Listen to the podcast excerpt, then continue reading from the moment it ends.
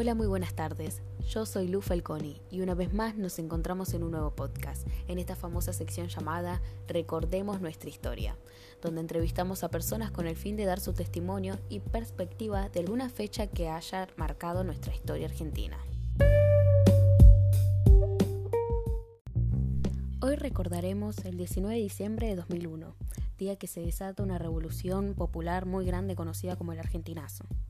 Dando un poco de contexto, es el acontecimiento que dio fin a la presidencia de Fernando de la Rúa por su pésimo liderazgo.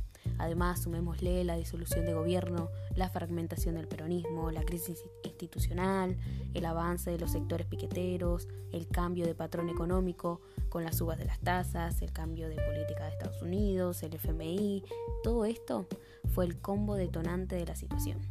Pero en fin, en esta oportunidad entrevistamos a un testigo de lo sucedido como personal de un banco y como cliente del mismo. Que pase Andrés.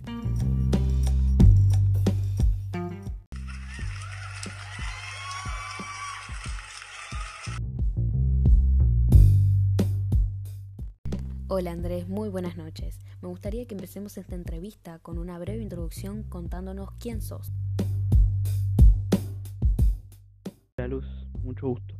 Soy Andrés Molina, estudiante y empleado. Tengo una familia compuesta por mi mujer y mis dos hijos en ese momento. Ahora bien, Andrés, contanos a qué te dedicabas y cómo era tu vida durante el 2001. Trabajaba como empleado bancario en un banco internacional. Antes de la crisis del 2001-2002 tenía una vida normal, como todas las personas, con proyectos y ambiciones, alegres, juntadas y salidas con amigos. Cuando entramos en la crisis del 2001, fue todo un caos.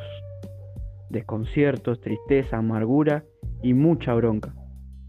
Por lo que está pasando en nuestro país, eh, los sucesos pasaban por etapas y se agravaron al pasar los días.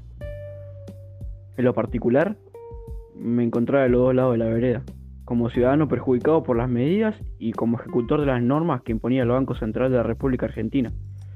Eh, mismos sentimientos tenían mis compañeros de trabajo.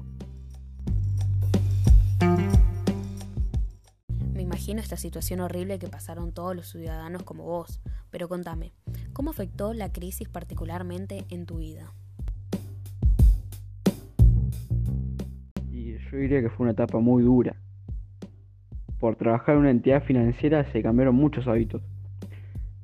Lo que más recuerdo es que íbamos a la oficina de manera formal y con la revuelta social y las marchas que había en las calles, eh, al final nos pidieron que vayamos a trabajar con indumentaria cómoda y que dejemos en el perchero de nuestras casas los trajes y las corbatas.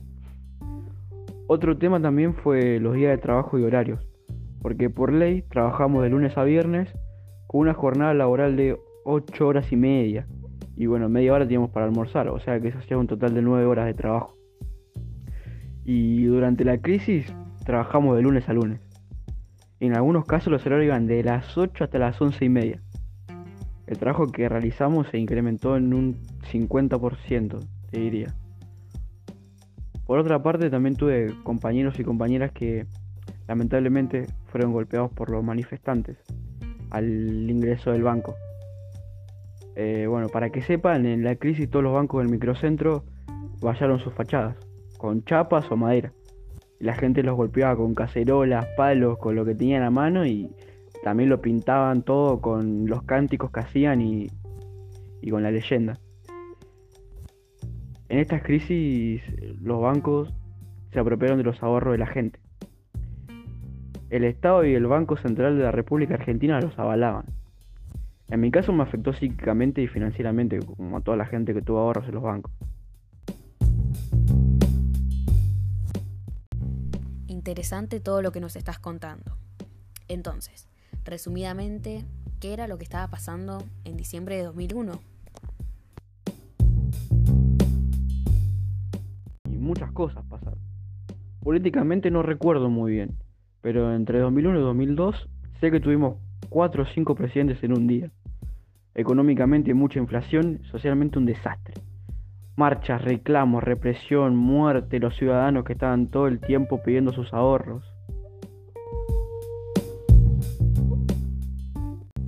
Volviendo a tu percepción, tanto como desde tu punto de vista laboral y personal. ¿Cómo repercutió el sistema monetario de convertibilidad? Un desastre. Una economía devastada, recesión, fuga de capitales, incertidumbre. Ya nadie quería tomar el timón del barco. Por otro lado, también me interesa saber qué medidas económicas efectuó el banco y cómo lo manejaste, ya sea en tu papel de trabajador y como cliente del mismo. Todos los bancos retuvieron los ahorros dolarizados de sus clientes. Llevaban en camiones de caudales todos los dólares a otros países. La moneda dólar se fue por las nubes. El valor, la verdad no recuerdo el valor y los clientes se lo pacificaron a un peso 70. La gente se volvió loca y el Banco Central avalaba las medidas encima. una etapa donde se podía retirar solamente 200 pesos por los cajeros automáticos.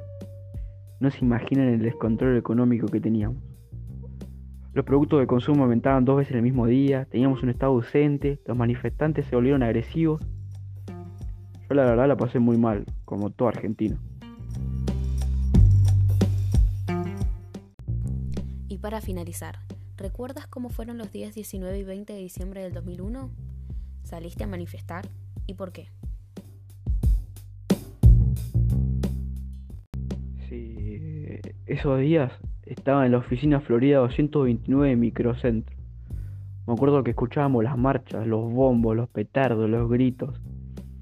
Y a la tardecita, no, no recuerdo el horario, nos asomamos por la ventana y veíamos sobre la calle Florida eh, corridas, pedradas, los cestos basura prendidos fuego, la policía montada a caballo atropellando gente, un descontrol. Nos tuvimos que retirar de las oficinas y nos mandaban para el bajo, para evitar los enfrentamientos entre la policía y los manifestantes. En mi caso yo me uní pacíficamente a la manifestación, pero ya estaba todo desbordado. Lo triste de este periodo no solo fueron los hechos sociales y políticos, como la renuncia de los presidentes que pasaron. Esta lucha era para recuperar los ahorros y se extendió durante el 2001 y el 2002 y muchos años más. Porque, bueno, muchas personas de edad avanzada perdieron la vida y nunca pudieron recuperar sus ahorros. Hubieron muchos amparos donde la justicia ordenaba a los bancos devolver en dólares los ahorros de sus clientes, pero bueno, lamentablemente no a todos se les dio. Fue una etapa que afectó a la mayor parte del pueblo argentino y que jamás debería ser olvidado.